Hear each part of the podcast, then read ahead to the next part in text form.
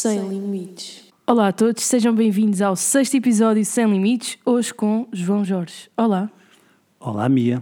como estás, João? Estou bem. Estás preparado para este episódio maravilhoso? Estou a penso que sim, não é? Ok, então vamos começar, João. Eu gostava de saber, em primeiro lugar, como é que, como é que eras de antes? Antes de seres o João que és hoje, como é que tu eras? É difícil caracterizar, mas eu sei passei por várias personagens, ou seja, eu interpretei vários papéis diferentes e esses papéis foram se alterando à medida que eu fui amadurecendo com os episódios da vida.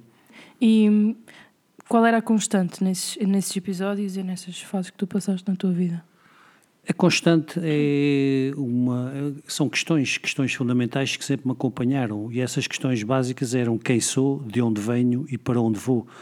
E, e uma forte crítica em relação a mim próprio, não negativa, mas sempre à procura da, do meu melhor ser, à procura de descobrir qual é que era a melhor versão de mim.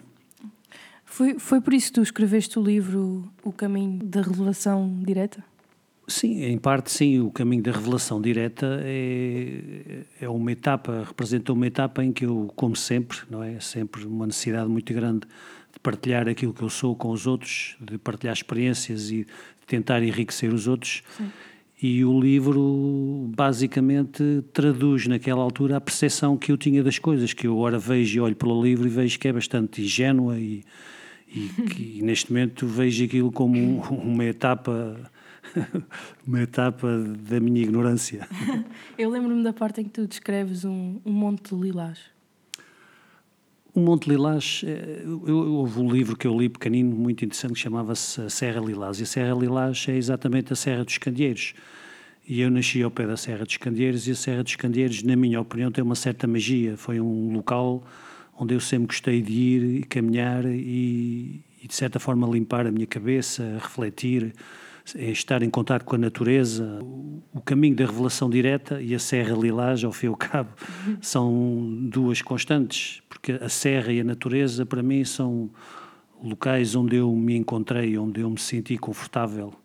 E, o- e o- e o caminho da revelação direta significa que todos nós temos que nos encontrar a nós próprios e descobrir a nossa verdade, independentemente daquilo que nos digam ou que nos digam.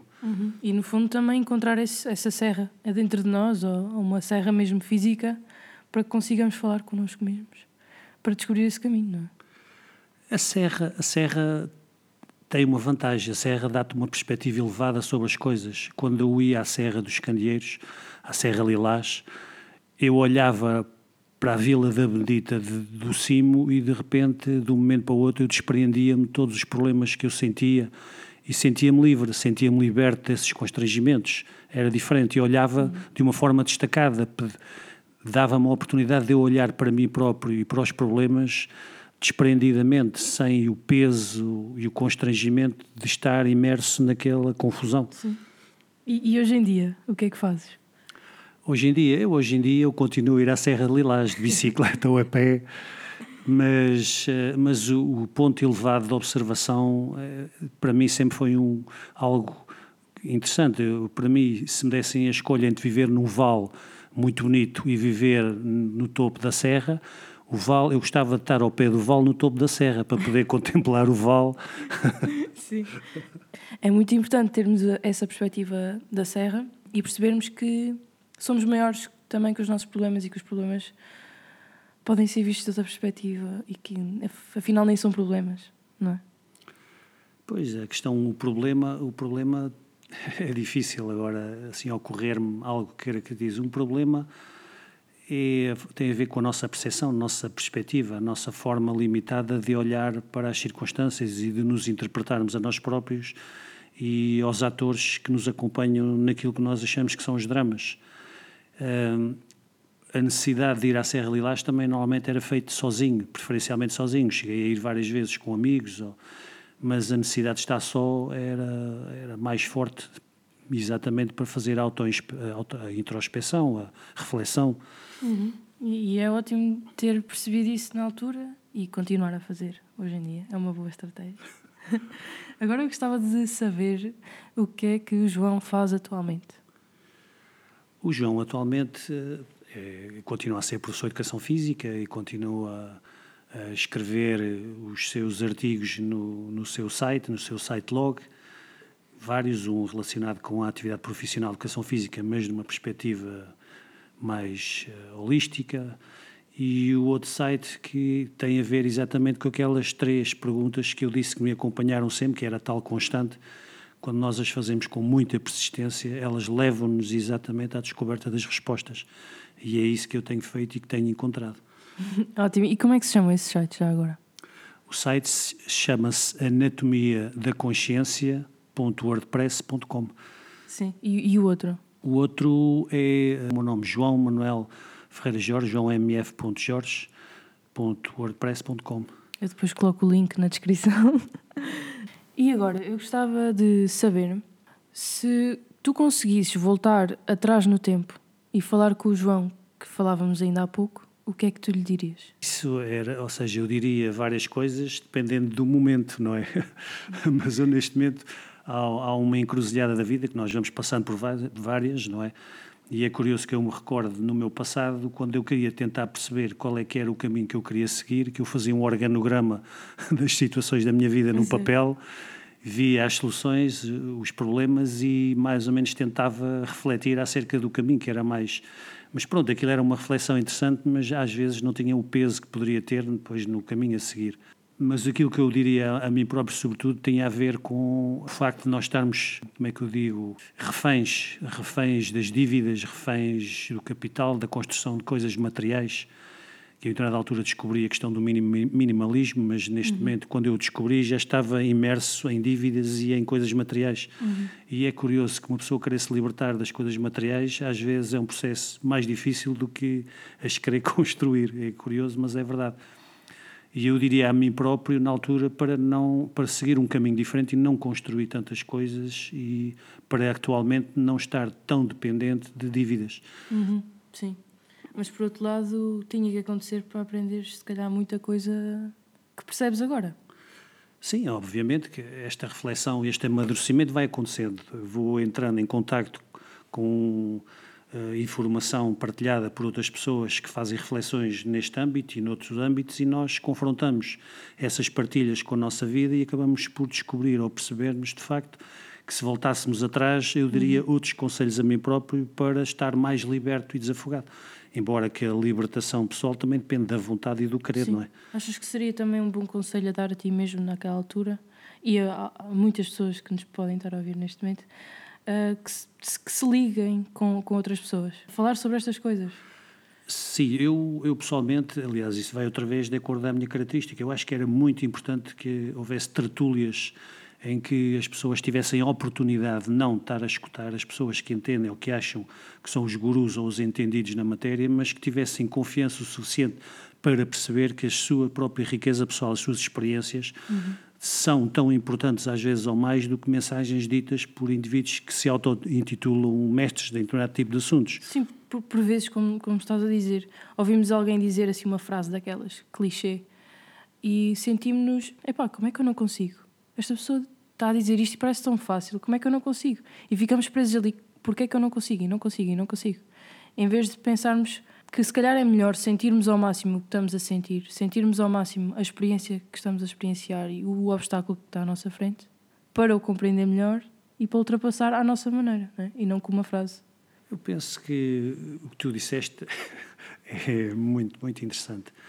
Não há, nós não cultivamos também o tempo de autorreflexão, ou seja, procuramos, através da cultura do entretenimento, seja a fazer atividade física e a nossa cabeça, os nossos pensamentos navegam e saltitam, aquilo, fazemos aquilo que se chama habitualmente a ruminação, passamos o tempo a ruminar os problemas, os constrangimentos, as dificuldades, eh, sempre com uma atitude muito autocrítica e depreciativa em relação a nós próprios, ao nosso próprio valor, e cultivamos muito uma mente positiva, uma autorreflexão construtiva, em que nós de facto fazemos uma apreciação e uma análise daquilo que somos, de, dos nossos comportamentos, dos nossos hábitos, mas sempre com uma atitude de respeito e de carinho em relação àquilo que somos, porque todos nós temos que perceber, na minha opinião, que somos limitados e que estamos aqui num percurso de aprendizagem. E, e, a reflexão, a ida à Serra Lilás, ou estar em casa e levar a mente até à Serra Lilás, ou, ou ver eh, ler qualquer coisa inspiradora, mas sobretudo fazer uma autorreflexão, acho que é muito, muito importante mesmo. Uhum. Sim. E não sei se somos mesmo limitados, mas podemos tirar vários limites da nossa vida. Daí o sem limites. Obviamente, não é? Essa questão do sermos limitados tem a ver com o facto de nós acreditarmos. Eu disse passei várias etapas da minha vida e todas elas fui interpretando papéis diferentes em função da abertura que eu tinha Pois. e do conhecimento que eu tinha. Ou seja, eu fui progressivamente retirando véus e limites em relação às crenças que eu tinha em relação a mim próprio e ao meu potencial. Ou seja, somos limitados por nós próprios. Exatamente. Nós próprios, porque aquilo que se diz, eh, construtos mentais artificiais autoimpostos, porque dizem-nos e ouvimos e nós acreditamos deles, neles como verdades absolutas e aqui programamos a nossa mente e os nossos comportamentos por causa dessas crenças. As crenças terminam hábitos e comportamentos. Sim, por isso. Portanto, a certa altura é bom sentarmos e refletirmos sobre o que é que temos dentro da nossa cabeça, que história é que estamos a contar a nós mesmos e desconstruir, basicamente, descomplicar e apontar para cima. Exatamente, concordo inteiramente. Agora, eu gostaria de, de falar sobre o teu papel como professor. O que é que te levou a ser professor? Uh, Na verdade, eu quando cheguei ao meu quarto ano da licenciatura, porque eu estava a viver uh, o facto de estar na faculdade com muita alegria, mim era tudo novo, a descoberta, mas eu não me pensava muito em ser, escolhi a área educacional, mas nunca pensei muito em ser professor. Ou seja, quando cheguei ao quarto ano, de repente, eu lembro-me ter, de repente, sentado e feito esta reflexão, "Ei, eu vou ser professor. Então, e agora? Ou seja, de repente eu descobri que ia ser professor e nunca tinha pensado muito nisso, porque eu tinha era prazer em fazer atividade física, eh, em estar na faculdade, em estudar, em investigar. Aquela oportunidade para mim foi uma fase muito boa para mim. Eh, Mas de repente eu apercebi-me disso e, e agora, passados estes anos todos, eu apercebo-me que eu saí da faculdade muito mal preparado para ser professor. Aliás, eu aprendi verdadeiramente a ser professor dando aulas. Dando aulas e apercebi-me que a formação técnica superior é forte na componente intelectual, racional, ou seja, nós aprendemos muito a gerir tempos de aulas, a gerir comportamentos, sobretudo a gerir comportamentos motores programados, desportivos, e como professor, eu estou a falar na minha área, obviamente, mas somos muito mal preparados para lidar com pessoas. Isto pode, pode parecer um pouco ofensivo para um professor de educação física ou outro professor, porque acham que uma licenciatura nos prepara muito bem para darmos aulas, para nos relacionarmos com as pessoas, mas não é verdade. E isto foi uma constatação que eu fiz com a minha experiência. Eu apercebi-me que tinha que trabalhar a inteligência emocional primeiro, tanto comigo e com os alunos, porque a maior parte dos problemas nas empresas, nas instituições, nas organizações, na escola, numa turma, entre os professores, são problemas relacionais, porque as pessoas não se relacionam bem com elas próprias e depois, obviamente, que as relações interpessoais também não, não funcionam. Então, eu fui uma das felizardas por o encontrar no meu caminho como aluna. Fui uma professor, muito bom professor. Pronto, ou seja, eu fico contente com esse elogio. Uh, obviamente que eu, nessa fase, uh, já tinha amadurecido bastante, mas ainda não tanto quanto, obviamente, agora, não é?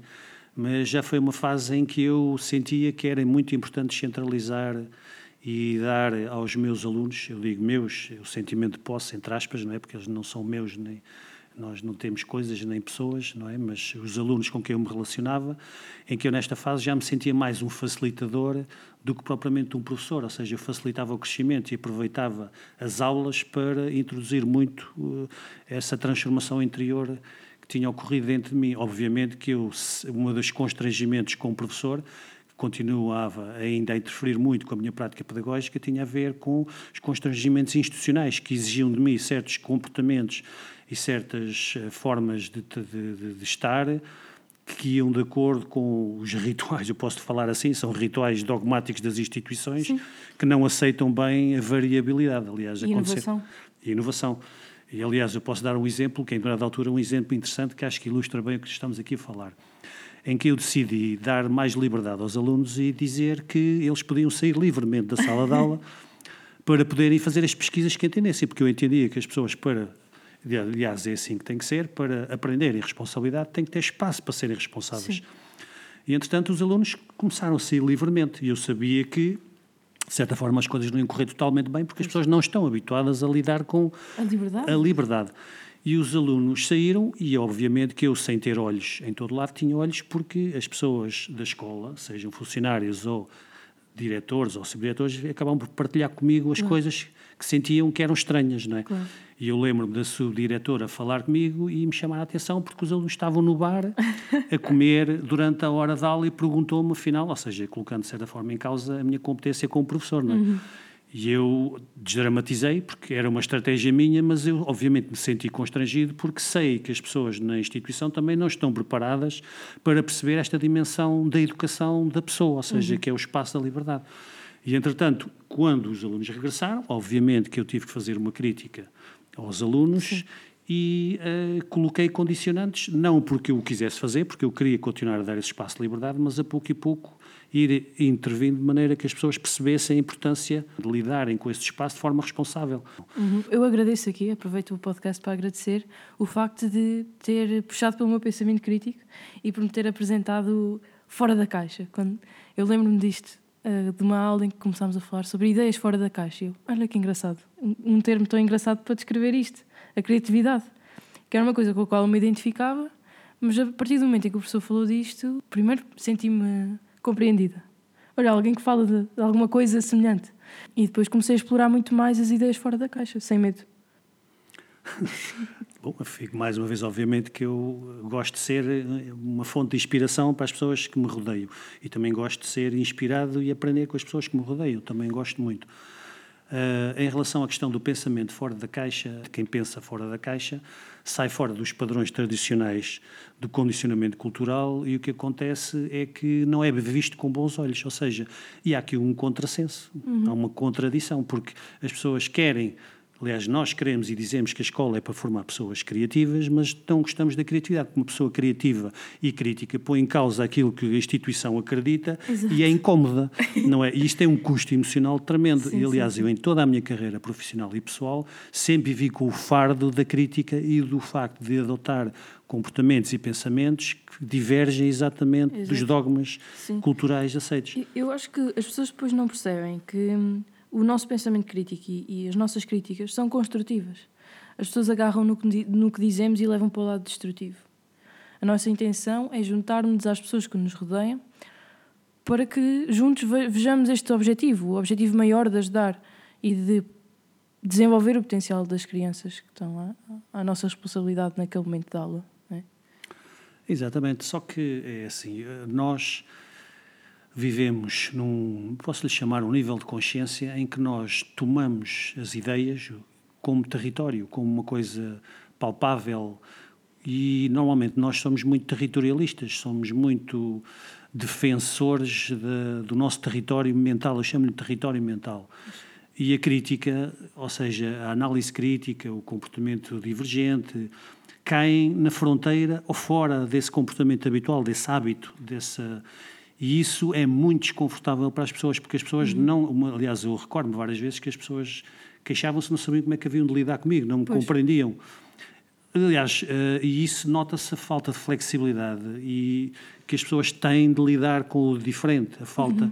Aliás, há pouco falavas que estavas em vários projetos, eu achei extremamente interessantes, que envolvem o Erasmus e a partilha Sim. e que contactaste pessoas de vários países e acho que faz muita falta às pessoas lidarem e conversarem com pessoas de outras culturas, Sim. com outras ideias para exatamente flexibilizarem Exato. as suas formas de pensar, para começarem a desconstruir e abrir brechas no seu território e perceberem que nós não somos donos do território, que as nossas ideias não são uma parte física do nosso corpo e não nos sentirmos ameaçados como se estivéssemos a tirar a água Sim. ou o alimento quando Exato. alguém contaria uma ideia que é nossa, que nós achamos que é nossa. Sim. Eu continuo a acreditar numa utopia que é somos humanos e queremos o mesmo, não é? Continuar vivos e, e da melhor forma possível. Então quero acreditar que caminhamos para lá, caminhamos para essa consciência de sabermos que estamos todos juntos no mesmo barco e que estamos a remar. E, e- e se uns estiverem a remar de um lado e outros deixarem de remar, vamos andar ali às voltas, não é? Não vale a pena. E hum, eu também estou agora a desenvolver o, o projeto Sardinha Fora da Lata, que é exatamente, que é exatamente isto, que é sair fora da caixa e perceber que não é só o como nós pensamos. Existe tanta coisa que nós devemos mesmo abrir-nos ao que existe e ser mais equilibrados. Olha, eu tenho que me rir porque acho, É o nome, não é? acho a sardinha fora da lata, acho o máximo. Exato.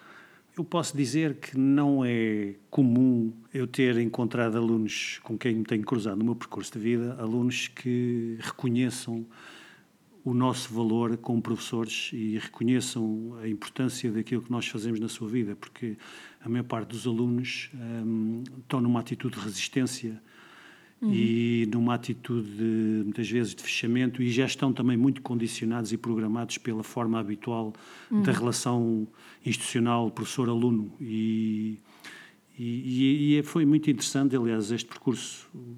Aliás, nós nunca deixámos de estar em contacto. Eu e a Mia. Nunca deixámos de estar em contacto, que é interessante, e obviamente que me apraz muito e fico muito feliz. O objetivo do professor é anular-se a si próprio. Ah, sim, e Ou seja, espaço, é dar espaço para o aluno crescer, não é colonizar os alunos e tornar os alunos clones do seu pensamento. Sim, sim. Não é isso que eu, nunca que eu aprendi, mas aquilo que eu gostaria de colonizar é a colonização da liberdade, sim, sim. do espaço de divergência, que é isso que eu, que eu aprecio, que deve ser valorizado. Sim, e consegue, porque mesmo no início, quando existia resistência dos meus colegas. Ah, professor, este professor é um totó. Este professor fala de coisas muito esquisitas. Agora vem para aqui falar de emoções e não sei o quê. É um maricas, não sei o quê. Naquela idade em que falam assim, não é? O professor João Jorge foi fundamental para todos e, e acabaram todos por reconhecer as ferramentas que nos deu, não só a nível da inteligência emocional e como pessoas, mas como profissionais. Eu cheguei à faculdade psicologia e já sabia fazer trabalho, já, fazia, já sabia fazer projetos. E os meus colegas que vinham de ciências e tecnologia, que vinham de humanidades, não tinham essas ferramentas. Devo agradecer hum, as vezes que forem precisas e de todas as maneiras efetivas, porque foi efetivamente muito importante e sei que houve muitos colegas que, que reconheceram, mesmo tendo resistência no início. Porque o professor não se deixou abalar por isso. Isso prova, mostra de facto que eu tenho a minha identidade bem construída.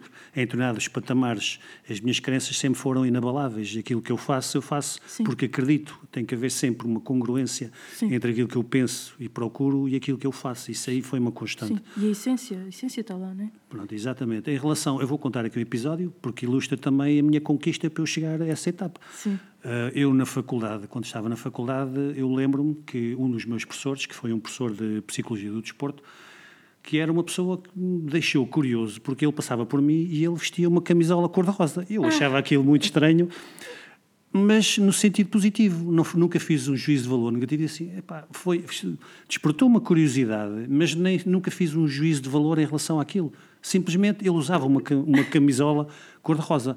Isso para mim era impensável, não é? Ou seja, tal e qual como os meus alunos que me criticavam diziam que eu era totó, Sim. eu também era um totó como eles, na entrada altura, porque eu também era muito macho man. Um homem não usa camisola cor-de-rosa. Esta é a programação. Aliás, um homem não, um homem tem que ser forte e não chora, não é? Como nos dizem.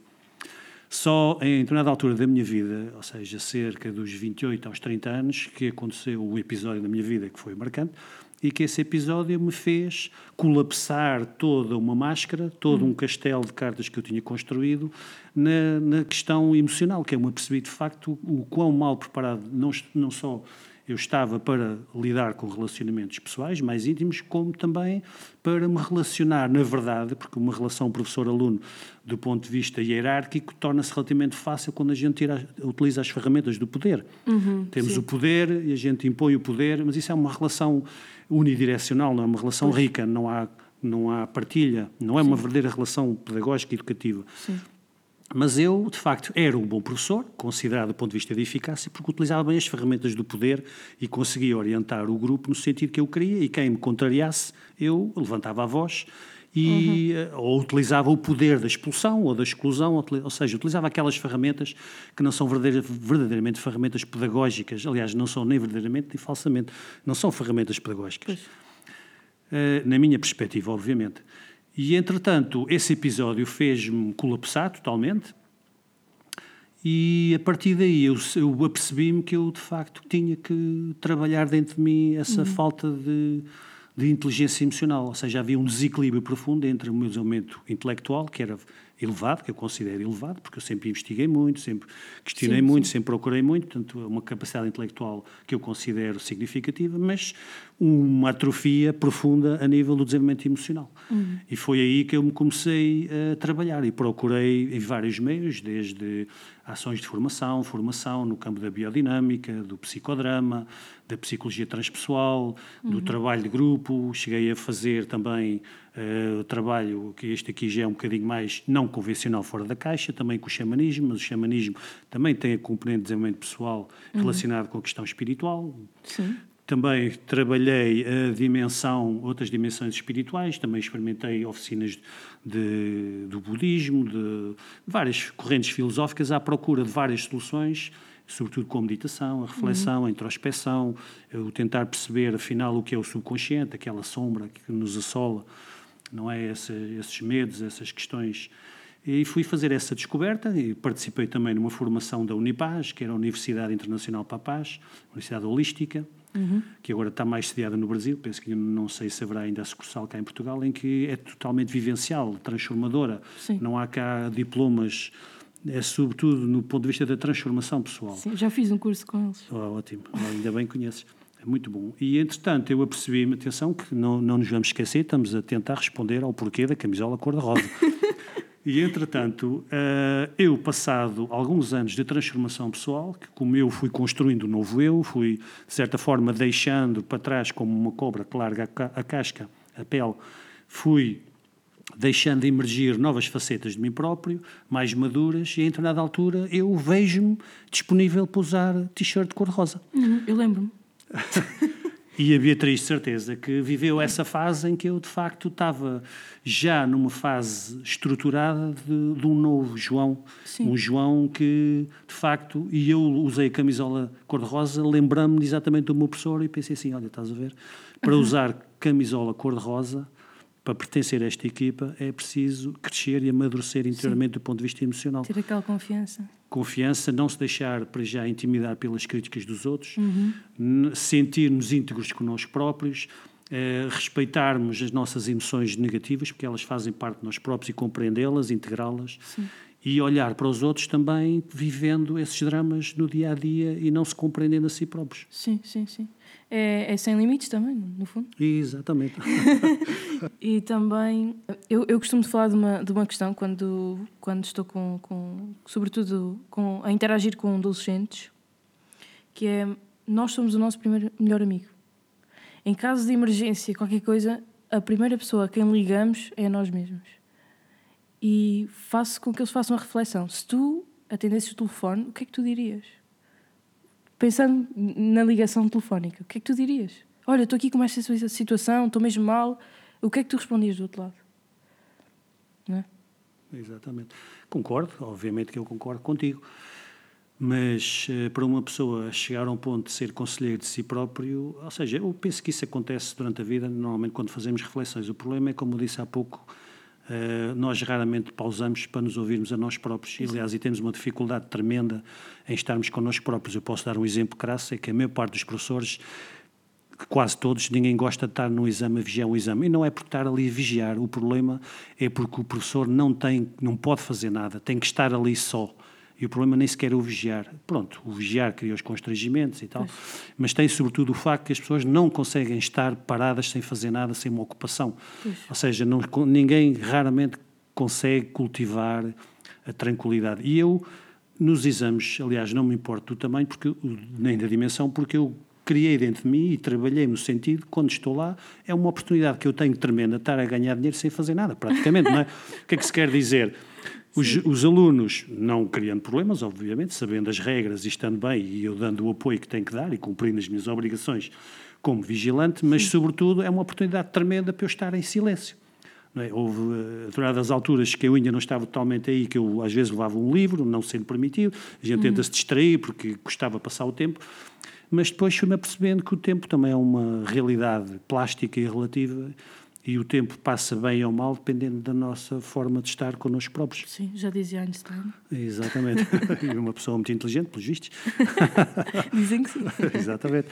E, e, e, no início também não concordavam com nada dele. Exatamente, também era muito, muito pouco aceito, mas não era o único, havia outros que não foram falados também. Que é, também... É, é verdade.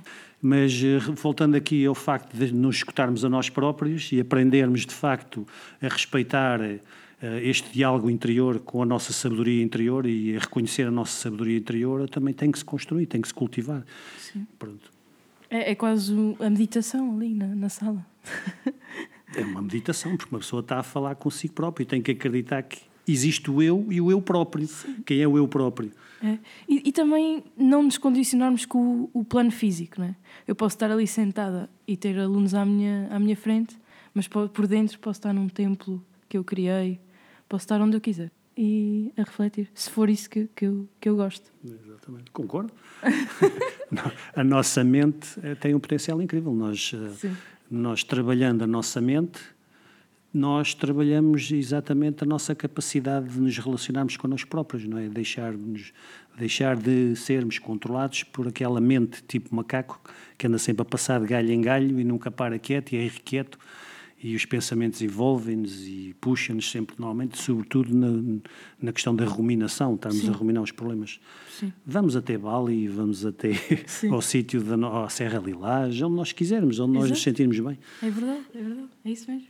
E ser minimalistas no, no, na maneira como fazemos, essencialistas, ir ao essencial, pensar no essencial. E agora passemos aqui por uma parte mais feliz. Quais é que foram os teus momentos mais felizes? Epá, isso é uma pergunta difícil, porque é como eu, como eu já partilhei, aliás, antes de estarmos aqui a fazer esta entrevista, partilhei contigo, eu normalmente passo pela vida, mas não me fixo na vida. O que é eu quero dizer com isto? Eu passo pelos episódios bons ou maus, obviamente que os maus perduram mais na nossa cabeça porque nos marcam e a gente fica a ruminar sobre isso até conseguirmos ultrapassar. E os bons, nós experimentamos-los, vivemos-los, saboreamos-los, mas depois não nos fixamos nele, ou seja, realmente é o contrário, a gente devia nos fixar uhum. mais nos momentos felizes e tentar perpetuá-los, não é?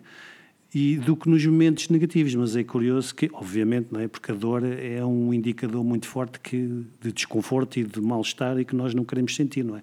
Sim. Mas é um grande professor também, embora a gente não goste dele, não é? É verdade, é verdade. E, e que conselhos é que darias para quem nos está a ouvir para ultrapassar esses momentos mais traumatizantes? os momentos difíceis.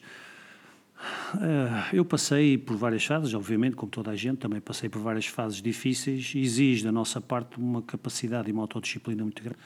Nós conseguirmos, pouco e pouco, uh, há ferramentas que nos ajudam a fazer isso. Eu fui descobri-las também tive que as descobrir, porque as coisas não estão ali, nós temos, passamos pela experiência e cada um descobre as suas soluções. Há muitos que não sequer procuram, simplesmente tentam apagar as coisas e uh, ocupar a mente e procurar distrações exatamente para não lidar com a dor, nem lidar com essas situações, com esses traumas, com essa dor. Eu, pelo contrário, uh, olho, sempre olhei de frente para esse sofrimento, quis percebê-lo, aliás, porque percebê-lo era perceber-me a mim próprio, uhum. e a de encontro às perguntas para mim são fundamentais, quem sou, de onde venho e para onde vou, sempre. Sim. Então é uma constante na minha vida, sempre, sempre, sempre, em toda a minha vida. E de facto, essas ferramentas, se usadas corretamente, eu no meu livro partilhei algumas ferramentas dessas, uhum. uh, mas essas são só umas, há muitas outras, muitas outras que estão disponíveis, depende da afinidade que cada um tem com, com o processo. No Basta, site também. Sim, no site também, no site também, é verdade. E, mas, obviamente, que neste momento, aliás, a questão da transformação pessoal e do desenvolvimento pessoal já foi mais conectado com os totós.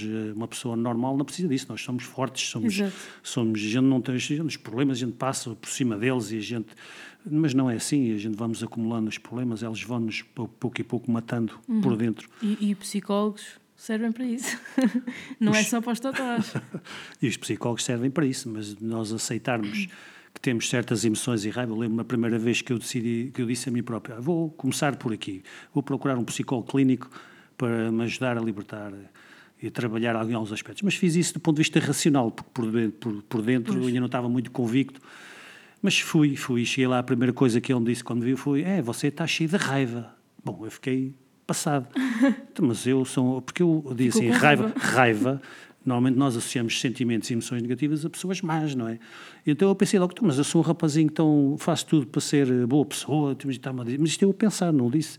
Uhum. Epá, e lá aconteceu a sessão e tal, nós marcámos aquilo, mas eu vim para casa a pensar aquilo. Eu lembro-me que estava aqui com a minha namorada, na altura, agora é esposa, estava aqui em casa e eu estava a falar com ela, estava danado com o psicólogo, estava mesmo danado com ele, porque, porque obviamente que ele tocou-me logo ali numa coisa sensível. E eu disse assim, mas agora eu estava a dizer que eu estou cheio de raiva. Epá, e peguei numa coisa qualquer que estava ali à mão e parti aquilo. De repente, parei, olhei para mim e disse, ei, eu estou cheio de raiva. Pois. De repente eu tomei consciência que estava cheio de raiva. A questão é que nós vivemos emoções destrutivas, incoerentes, inco- incongruentes, o que quisermos, vivemos-las, passamos por elas, mas como ser, normalmente durante a infância, não é sempre que temos um comportamento ou uma atitude ou uma emoção negativa, somos repreendidos, não é? Somos repreendidos como se for uma coisa má. Então nós não queremos olhar para as nossas emoções negativas, nem sequer nos apercebemos que as temos. Temos-las sempre, mas não queremos vê-las como más, nem sequer queremos olhar que tivemos a experiência. Nem sequer cultivamos a questão do pedir desculpa se magoámos alguém. Em nós próprios também, não é? Sim, sim, sim, é isso mesmo. é, Não cultivamos a relação connosco mesmos, nem com os outros. nem com os outros. E a questão é que eu, a partir daquele momento, de repente, descobri, ou seja, tomei consciência que estava cheio de raiva. Pois. E a partir daí aceitei que eu tinha que trabalhar essa raiva. E se não trabalhasse isso, que dificilmente. E a raiva, o ressentimento, são coisas fortes que nós não queremos consciencializá-las, mas elas interferem profundamente na nossa relação Sim. connosco e com os outros. Claro, e está quase, é quase um veneno, não é? Está dentro de nós, não, não está... Nós sentimos raiva por alguma coisa, ok, mas o sentimento está aqui, está connosco. Corrói.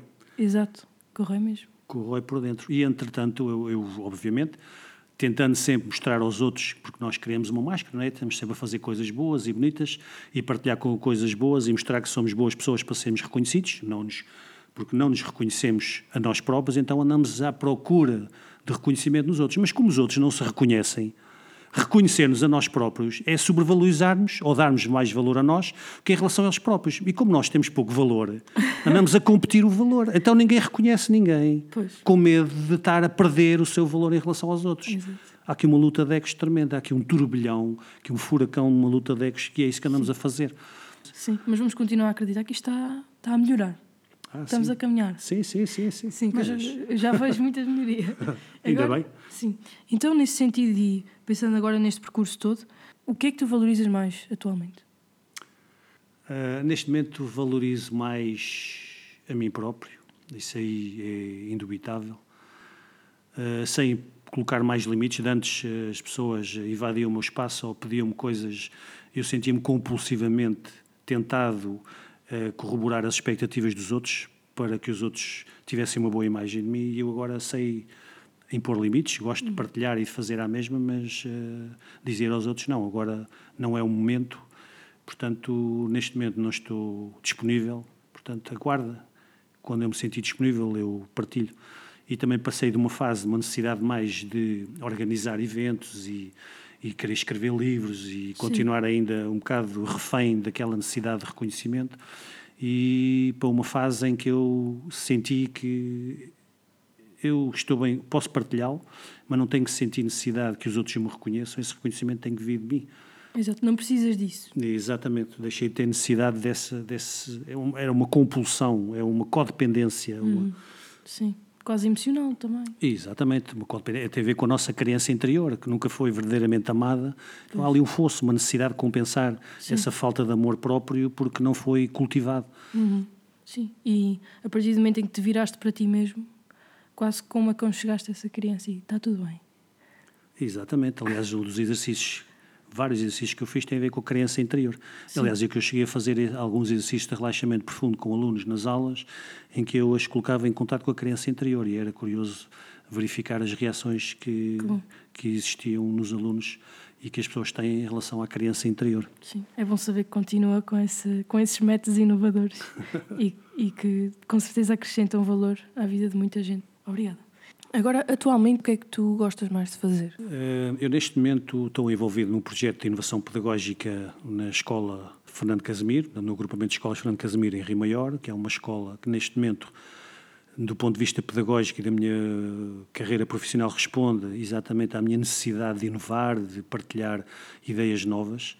Eh, na questão profissional, na questão pessoal, obviamente que eu continuo a trabalhar a minha relação com a família, com os meus filhos e com a minha esposa, ou seja, cultivando, porque todos os dias são, são desafios em que eu, olhando e vejo através do comportamento deles, vejo o espelho daquilo que eu sou ou que eu faço, ou seja, como é que eu tenho que mudar a mim próprio de certa forma, para ajudá-los também a crescer. Obviamente que eu noto já as, algumas das limitações que eu transporto dentro de mim programadas neles, ou seja, isso a gente constata, mas sem um juízo de valor negativo em relação a mim próprio, porque sei que são questões uh, que têm que ser trabalhadas e que eles próprios também têm que depois que se trabalhar quando chegar ao momento e se o entenderem.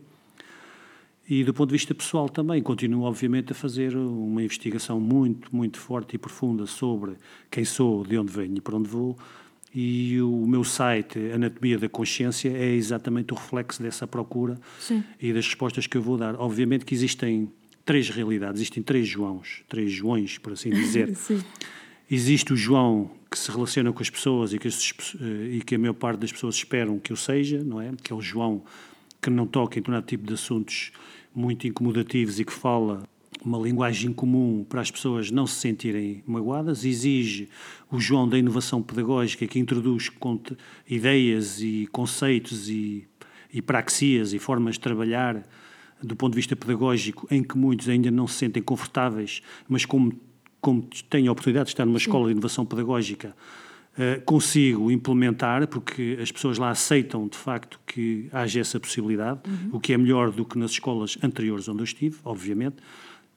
E depois existe o terceiro João, que é aquele que poucas pessoas conhecem, uh, e esse João é aquele que partilha parte da sua pesquisa, parte da sua busca neste site Anatomia da Consciência. Obviamente que existem outros Joões que esses, alguns deles eu nem próprio conheço, e outros que andam eh, numa busca constante para os encontrar e para os trazer para dentro de mim. Uhum.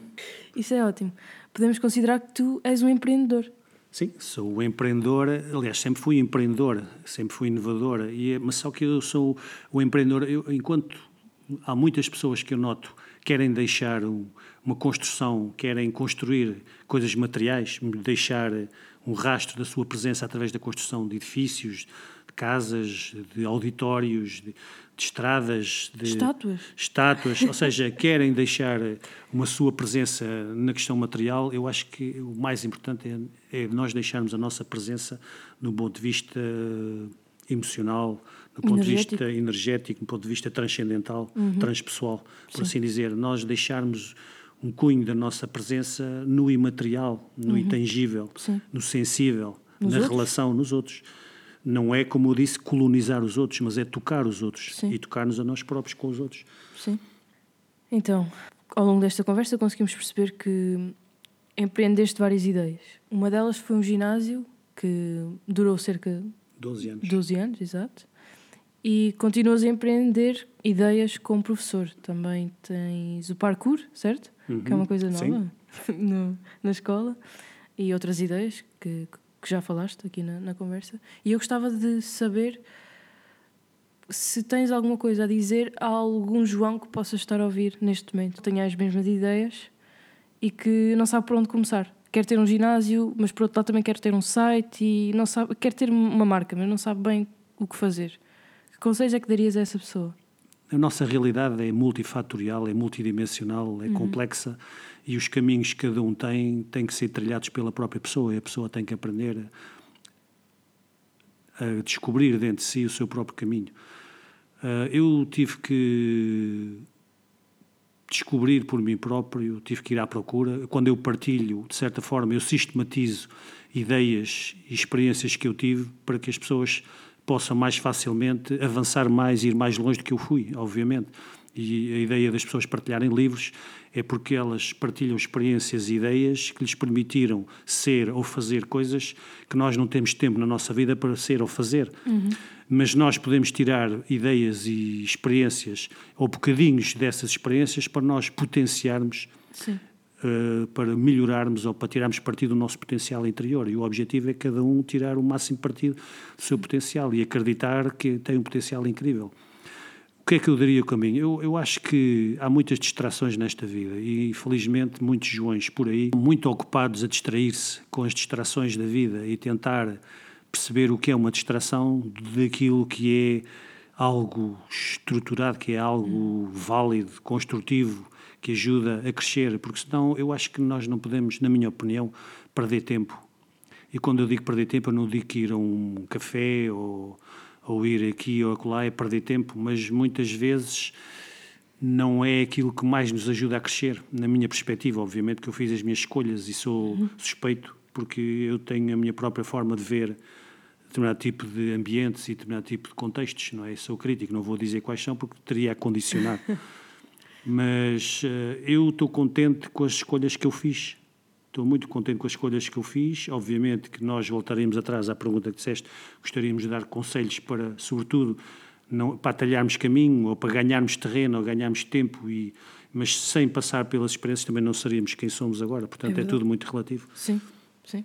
E é desenvolvermos então a capacidade de aprender com a experiência dos outros. Se assim o quisermos, não é? Sim. Se acharmos que é importante para nós. Sim. E agora eu gostava de terminar com alguma pergunta que tu gostarias de me fazer. Em relação a ti, uma pergunta. Ponhas-me assim de surpresa. Eh, uma pergunta, então posso-te fazer uma pergunta, seja, se tu neste momento já conseguiste encontrar respostas para as perguntas quem és, de onde vens e para onde vais. Sim, sim. Foi sempre também uma constante na minha vida. E volto a dizer que foi importante encontrar o professor João na, na minha, no meu percurso, para também alavancar ou potenciar essa minha descoberta, de, de alguma forma foi com certeza muito importante para conseguir eh, encontrar-me. Foi, foi, foi um grande caminho, foi difícil também na minha vida, mas quando, a partir do momento em que eu encontrei, sinto que foi o ponto de viragem. Foi o ponto em que eu decidi que ia para a psicologia, foi o ponto que decidi que tinha que explorar o transpessoal, foi o ponto em que decidi que não tinha limites e que realmente podia ser o que eu queria ser, o que eu poderia ser. E descobri a minha essência a partir daí. Gostei de ouvir.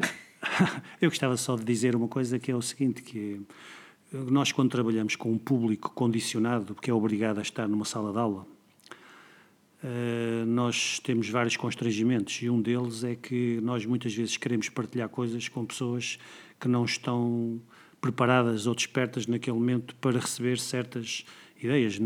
Por exemplo, a Beatriz, na minha perspectiva, estava sensível, estava num ponto sensível, num momento sensível para receber exatamente, perceber essas ideias e, e, o que é que elas podiam significar na sua vida. Sim. Uh, mas a maior parte dos alunos, porque o serviço educativo é normalizado, é formatado, Sim. recebem todos uh, a mesma informação no mesmo contexto e muitas vezes não procuram naquele momento aquela Pois. ideia, aquela, ou seja, não estão despertos para a transformação. Exato. E veem é. a escola, sobretudo, como uma Sim. questão académica Sim.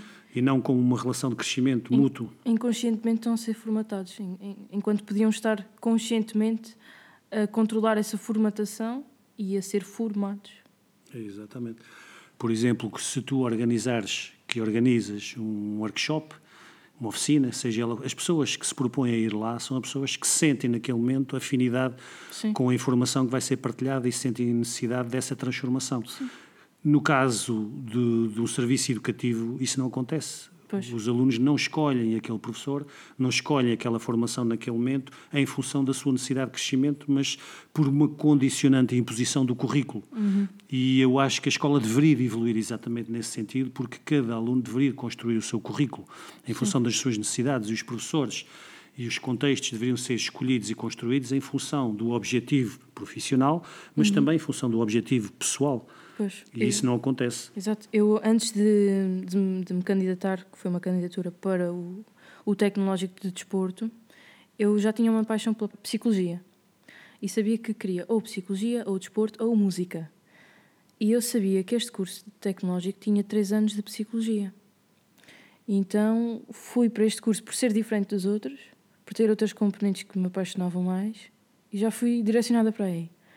Quando encontro num professor de educação física estas componentes todas, fiquei mesmo feliz. Estava cheio de sede de conhecimento e nunca tinha conhecido ninguém assim tão aberto, tão disruptivo naquele sistema que eu também não alinhava. Era fora da caixa, lá está. Aliás, e foi por ser disruptivo, como tu utilizas essa palavra, é que eu tive vários problemas na escola, exatamente Sim. por alunos formatados que não estavam sensíveis nem preparados para escutar certas mensagens que eu partilhava, e eu percebi-me disso mais tarde, Sim. que às vezes as mensagens tornam-se uh, o fator desencadeador de, desencadeador de conflitos, pois. porque as pessoas não estão preparadas. Não Eu estão também, alinhadas, é? Exatamente, porque por causa do espaço formatado.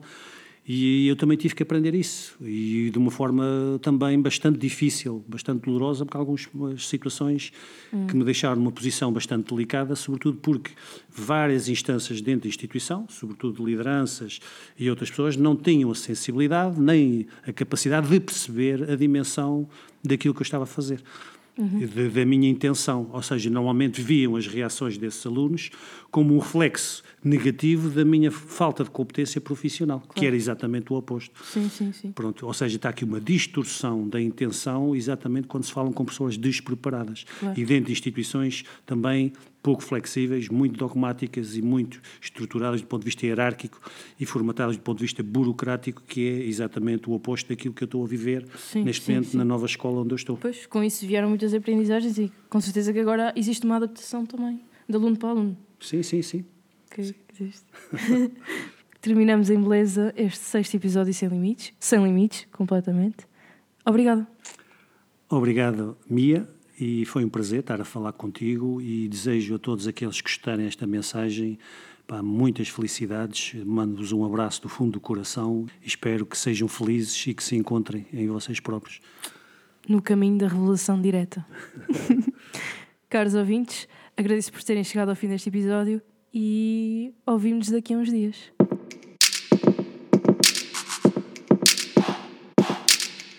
Sem limites. Oh, foi giro, não estava à espera.